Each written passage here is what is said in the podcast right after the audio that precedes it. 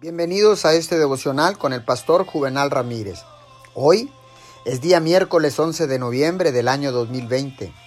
La palabra de Dios dice en el libro de Mateo capítulo 18 versículo 17.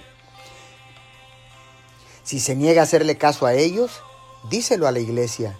Y si incluso a la iglesia no le hace caso, trátalo como si fuera un incrédulo o un renegado.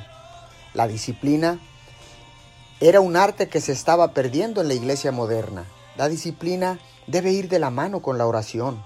La iglesia que no tiene disposición para reconocer el bien del mal no tiene comunicación con Dios.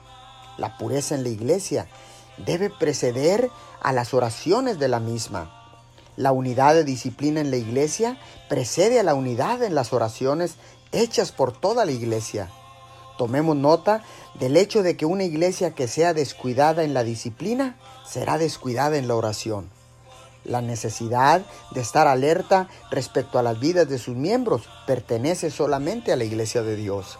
Oremos, amado Padre Celestial, oro para que tu iglesia en todo el mundo no se descuiden en sus disciplinas de modo que sus oraciones no se vuelvan descuidadas, sino que sean certeras para detectar al enemigo. En el nombre de Jesús, amén y amén.